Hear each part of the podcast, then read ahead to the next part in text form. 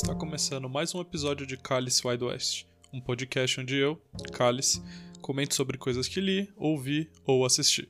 E no episódio de hoje, meus filmes favoritos de 2021.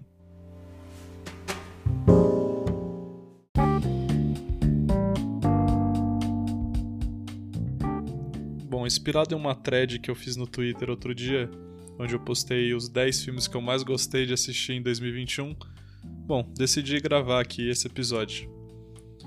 Então, vamos começar, né? O primeiro filme, sem sombra de dúvidas, vai ser o filme que me tirou de casa, me fez voltar ao cinema depois de dois anos, e eu tô falando do Homem-Aranha Longe de Casa. É, um filme da Marvel, é um filme de heróizinho, um filme de hominho que se bate, mas foi um filme que eu adorei assistir. Eu fui no cinema assistir, na estreia, inclusive. Na pré-estreia, na verdade, eu acho. Na segunda sessão que estava disponível no dia. Então, foi uma experiência interessante. Tive que assistir o filme dublado, ainda não assisti a versão em inglês, acho que não saiu na Disney Plus o filme ainda. E com certeza vou assistir quando, quando sair finalmente. E, pô, foi muito, muito legal. Fazia muito tempo que eu não ia no cinema. E, e assistir Marvel no cinema é legal, não tenho o que falar. Sim, os filmes. Pô, esse filme em específico tem milhares de, de, de furos de roteiro e não sei o que lá. Mas todo o hype gerado em cima dele foi algo impressionante. Todo o marketing em volta dele, o lance de ter ou não ter os Homem-Aranhas dos outros filmes, foi tudo muito genial. E ver isso em tela foi legal também, foi muito irado. Na minha opinião, o melhor filme do Homem-Aranha, dessa trilogia do Tom Holland, que é uma trilogia que eu já gostava, tinha sim seus defeitos, mas eu adoro, amo o Tom Holland como Spider-Man, amo o Tom Holland de, de qualquer jeito, para falar a verdade, então minha opinião é meu bias, mas foi um filme que eu adorei assistir. Teve a energia da sala do cinema, como eu falei, fui na pré-estreia, só tinha nerdola, nerdão, gritando, feito maluco a cada cena. Inclusive, teve cenas, principalmente na parte que os Homens-Aranhas, né, os outros, é, o Andrew e o, e o Toby chegam, que eu não escutei absolutamente nada do que eles falaram, porque, né, tava dublado e o cinema tava gritando. Mas no geral, foi um filme foda. Uh, resetou esse Homem-Aranha, levou ele a um lugar onde todo mundo queria, que é o Homem-Aranha ferrado e sozinho em Nova York tentando viver a vida, sem mais uh, filho do Stark, nem nada do gênero. E querendo ou não, eu acho que é um bom filme. Tirando todos esses probleminhas de roteiro, é, querendo ou não, um filme de multiverso que, se você ficar analisando muito dentro das coisas, tem muita coisa que não faz sentido, mas como entretenimento e como filme de herói foi incrível, um dos melhores que eu já assisti, sem sombra de dúvida. William Defoe, genial. O Molina, genial. O Jamie Foxx também, gostei bastante. O Andrew Garfield voltando a ser Spider-Man. Você via o tanto quanto que ele, ele queria. Diferente do Toby, que eu senti que tava meio ali só pra para fazer ali a graça do público. Não sei se ele queria tanto estar nesse papel. Acho que para ele o Homem-Aranha foi o que tinha que ser. No caso do Andrew não foi. E isso fica bem claro no filme. Quero, quero que volte aí um Amazing Spider-Man 3 com a volta do Andrew. Eu ia assistir, eu gosto também dele e dele como Homem-Aranha. Mas é isso. É clichê, começar esse episódio de melhores filmes, né? O Oscar tá chegando aí mês que vem com o filme da Marvel, com o filme do Homem-Aranha. É meu herói favorito, me tirou de casa pra ir no cinema depois de tanto tempo de pandemia. Então merece estar aqui, é um dos meus filmes favoritos, sem sombra de dúvida.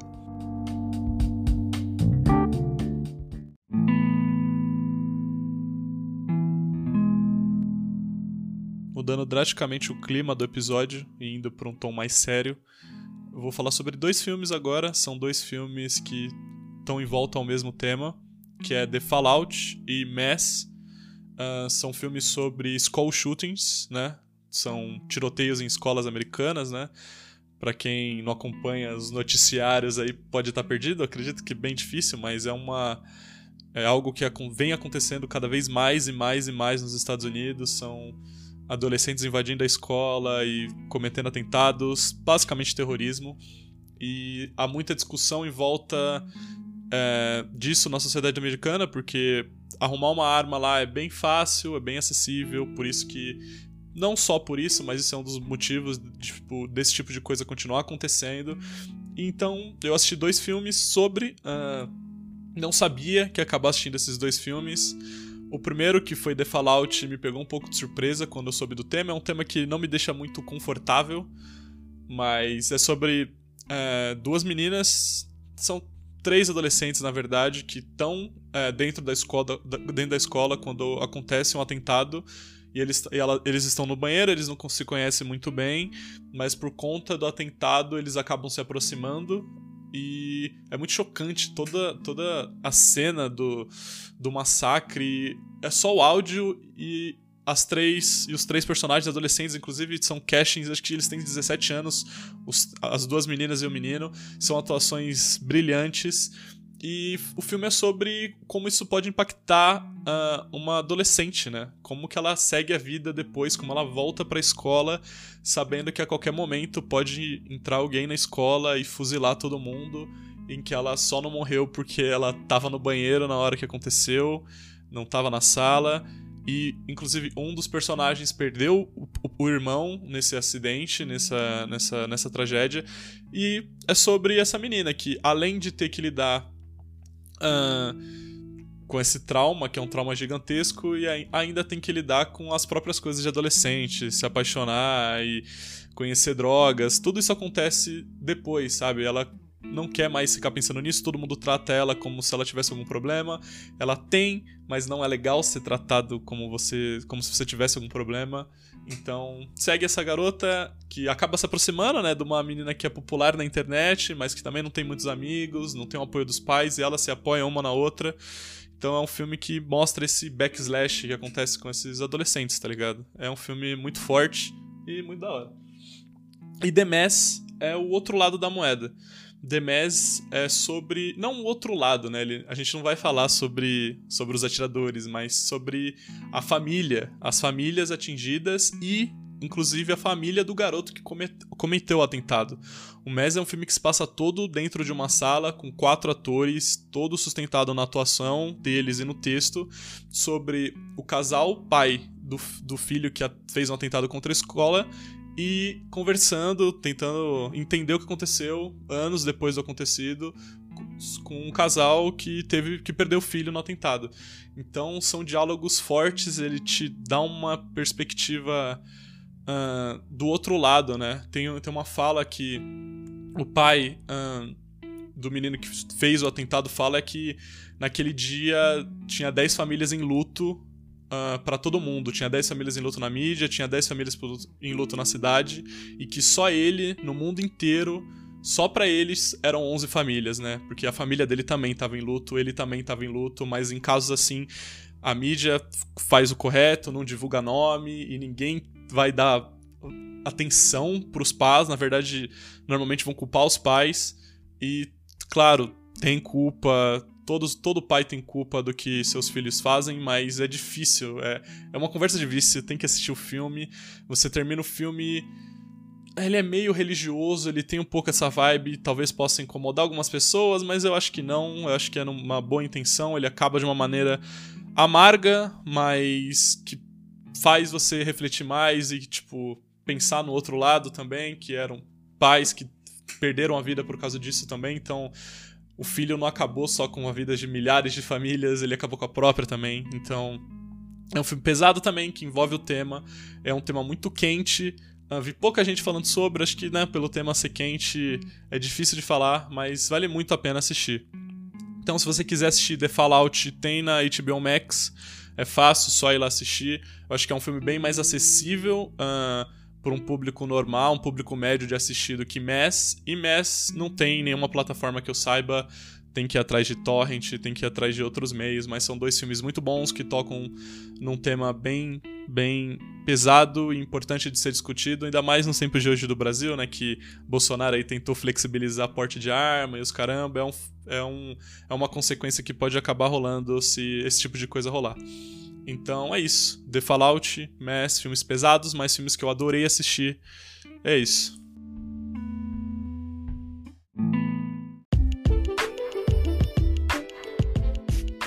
Partindo agora para dois filmes que, na minha opinião, foram esnobados, esquecidos talvez no Oscar. Uh, vou falar de Pig e Titane.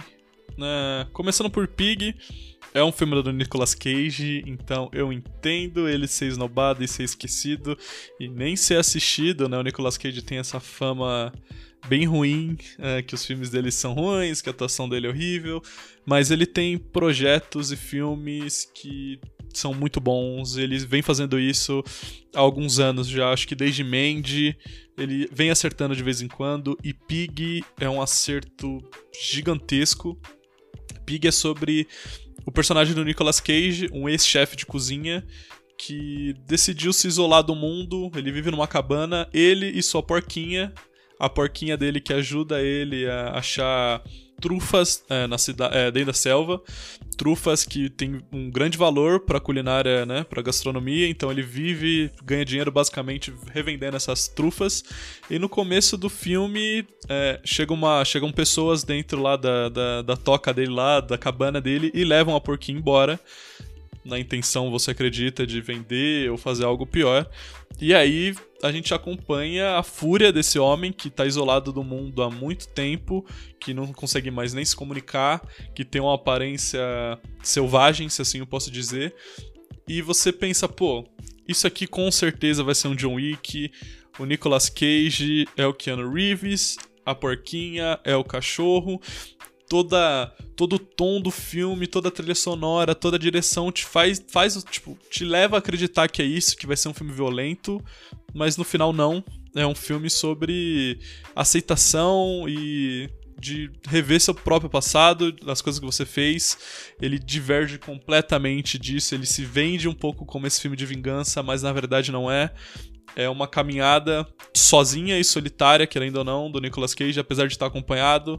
Você vê ele sozinho, são poucas linhas, são, é pouco texto, mas ele entrega muito na atuação, com, com o olhar. Só com o olhar, inclusive, porque a cara dele tá cheia de barba, é difícil dele ter mais expressões, mas você entende tudo que ele quer dizer. O final é tocante, o final é emocionante, tem cenas impressionantes. É, todo o filme é dividido em atos, e em cada ato tem o personagem do Nicolas Cage preparando um prato, e são pratos lindos, o que, o que mostra que ele foi um grande chefe no passado e que ele tem essa delicadeza em que a casca selvagem não faz você acreditar que ele tenha. Então, é um filme que eu acho genial. Para mim, o diretor desse filme foi insano. O Nicolas Cage tinha que estar tá indicado numa categoria de melhor ator esse ano, com absoluta certeza. Assistam Pig, tem na Globoplay, se eu não tô enganado. Esse filme é absurdo, muito bom. E o outro, que na minha opinião foi bem uh, esnobado, foi Titane. Foi o filme. Não vou lembrar agora o nome da diretora, acho que é Julia alguma coisa, a mesma diretora de Raw. Uh, Inclusive, acho que eu falei de Raw no podcast sobre, sobre zumbis, uh, que tem uh, aqui no passado, aqui no podcast. E ganhou a Palma de Ouro. Era um filme que parecia que ia estar tá, uh, indicado em filmes estrangeiros, ou ganhar até indicações mais importantes no Oscar. E acabou que não tá indicado a nada, o que eu achei um absurdo. É, sobre, é a história sobre uma menina que sofreu um acidente quando era criança. E, cara, é sobre muitas coisas esse filme, é difícil de explicar é sobre identidade, identidade de gênero, identidade sexual. Cara, é, tem muita coisa nesse filme. Esse filme é muito denso. E assistindo ele, eu, tipo, eu terminei o filme e passavam as semanas eu ficava, mano, caraca, velho, o que, que isso aqui quer dizer, sabe? Eu ficava refletindo sobre o filme, tentando entender novos significados. Eu não quero falar muito sobre ele, porque eu não quero spoiler mas, cara, assistam Titane, pra mim é top 3 do ano. É bizarro, para quem assistiu Raw sabe do talento da diretora, ela é muito, muito, muito boa.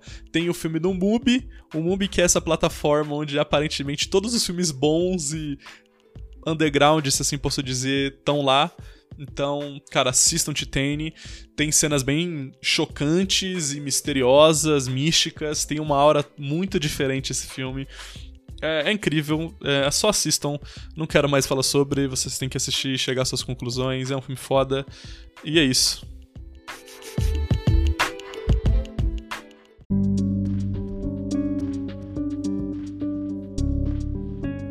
Chegando agora na última parte do programa, eu vou falar sobre mais dois filmes, e esses filmes foram sim lembrados no Oscar. Talvez não tanto quanto deveria no caso de um deles. E agora eu vou falar um pouco sobre Drive My Car e The Lost Daughter. Eu vou começar por The Lost Daughter, que para mim uh, é um filme que eu assisti sem muita pretensão, para ser bem honesto. Assisti só porque a Olivia Colman é a personagem principal. E o filme é sobre a personagem da Olivia Colman, uma mãe já de meia idade que foi fazer férias, tá de férias, ela é uma professora, tá de férias é, na Grécia. E enquanto ela tá curtindo essas férias, chega uma família nessa praia reservada em que ela tá, e ela começa a observar essa família. É, nessa família tem uma mãe com uma filha pequena, e ela começa a ficar um, um, tanto quanto obcecada por essa mãe e o jeito que ela trata a filha e do jeito que é a própria filha. E é um filme que vai intercalando, né? O que tá acontecendo no presente, com a Olivia Colman é, vendo e observando essa família de perto e o que aconteceu no passado da personagem dela, né? No passado, ela, ela nova, que é interpretada pela Jessie Buckley, que também tá indicada como atriz coadjuvante, ela também tá genial. As duas interpretando os mesmos personagens, você consegue ver que são os mesmos personagens, que o, as ações da Jessie levou ao que é o personagem para Olivia Colman, é um trabalho genial, perfeito. Eu vou ficar muito surpreso se elas não ganharem o um Oscar. Então, já deixo, já deixo isso aqui registrado, são atuações insanas. E é uma história sobre maternidade, né? Sobre como a sociedade, como o público em si julga a maternidade, principalmente o público homem, né?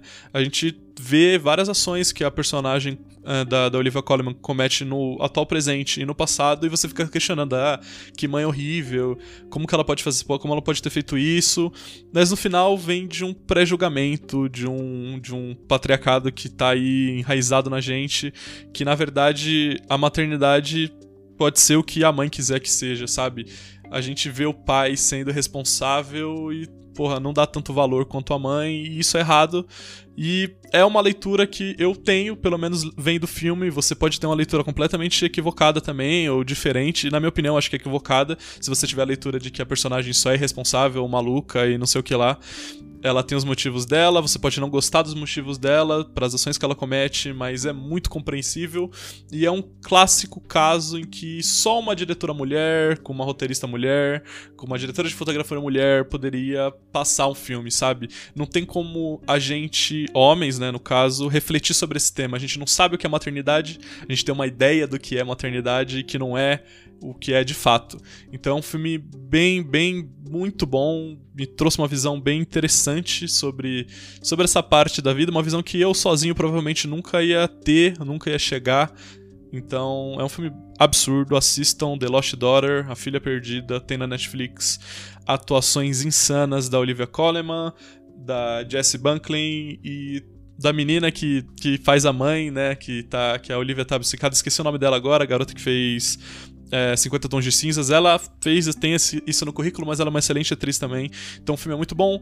Que não falei, tá indicado melhor atriz coadjuvante, melhor, é, melhor protagonista. Acho que deveria estar tá indicada como melhor filme. Tem filmes nesse Oscar que estão indicados como The Nightmare Alley ou Don't Look Up, que eu acho que são filmes bem medianos para ruim, que não deveriam estar tá lá. Mas estão. Mas é isso, pelo menos elas foram lembradas. Acredito que elas possam ganhar o Oscar, espero que sim. E é isso. E partindo para o outro filme, esse sim tá indicado no melhor filme, tanto como o melhor filme é, da premiação, como o melhor filme estrangeiro, é o japonês Drive My Car. Cara, Drive My Car foi uma experiência impressionante, se assim posso dizer. Tem três horas o filme, é um filme muito longo, mas que você nem sente passar, o ritmo é excelente, e é sobre esse diretor de teatro bem sucedido em que a, a mulher dele acaba falecendo de maneira repentina e deixa isso. E ele fica com muitas dúvidas sobre o que foi o relacionamento deles. Ela tinha uma vida misteriosa, tinham coisas que eles não compartilhavam. E depois de dois anos, ele parte para um novo trabalho, ele conhece uma chofer que tem que tomar conta do carro dele que ele estima muito, e aí esses dois vão se conhecendo, vão se entendendo e descobrindo sobre o próprio passado e superando principalmente o próprio passado. É um filme sobre fidelidade, sobre amor e sobre muitas outras coisas, porque tem tá rolando enquanto toda essa história tá rolando, ele tá dirigindo uma peça de teatro. Então você tá vendo o texto que ele tá dirigindo, um texto que ele dirige, o que se dá a entender há anos, em que tem um formato bem diferente, porque os personagens que interpretam é, esse texto no palco, eles não falam o mesmo idioma. Então tem um personagem que tá falando a, a, o texto em mandarim, outro em coreano, outro em inglês. Tem até uma personagem que é, é muda, então ela interpreta o texto dela por línguas de sinais, por línguas de sinais coreana, né? Ela é uma, ela é uma, é uma atriz coreana. E é muito impressionante porque ela entrega. Eu não sei explicar muito bem, vocês têm que assistir, vocês entendem o que ele quer dizer. E faz parte de, de uma obsessão que ele tem durante o filme de que o texto. Se você entende o texto, eventualmente o texto vai fazer você entender você mesmo. Então é impressionante o filme pelo que eu já falei aqui, dá pra ver que ele tem muitas camadas e muitas coisas a ser analisadas. E é um filme incrível. Fazia tempo que eu não assisti um filme japonês tão bom. Uh, tá indicado a melhor filme. E, para ser bem honesto, eu assisti a grande maioria dos outros filmes que estão indicados ao Oscar. E eu acho que existe uma chance real desse Oscar ir pro, pra Drive My Car. Eu sei que ia ser bem estranho é, Hollywood premiar outro filme não americano no Oscar, já teve Parasite, mas esse filme tem nível para ser premiado como melhor filme, como melhor diretor e como melhor filme estrangeiro com toda certeza. É meu filme favorito de 2021. Eu chorei muito nesse filme. O final é magnífico. O final eles ah, não quero nem falar o que acontece no final porque é foda. Vocês devem imaginar, né? Ter uma peça sendo feita, como é o final. Mas por favor, assistam Drive My Car, assistam também The Lost Daughter. Na verdade, assistam todos os filmes que eu comentei aqui. É, eu acho que são bons filmes, filmes que eu vi pouca gente falando sobre. Todos eles, inclusive, com exceção do Homem-Aranha, né? Que foi o filme que mais falaram sobre no ano, né? Pra fazer esse contraste engraçado. Mas é isso. Muito obrigado quem acompanhou. É, não sei quando eu volto. É, tô gravando o Cálice Wide West quando me dá vontade, geralmente na madrugada. E é isso, muito obrigado quem acompanhou. Até a próxima.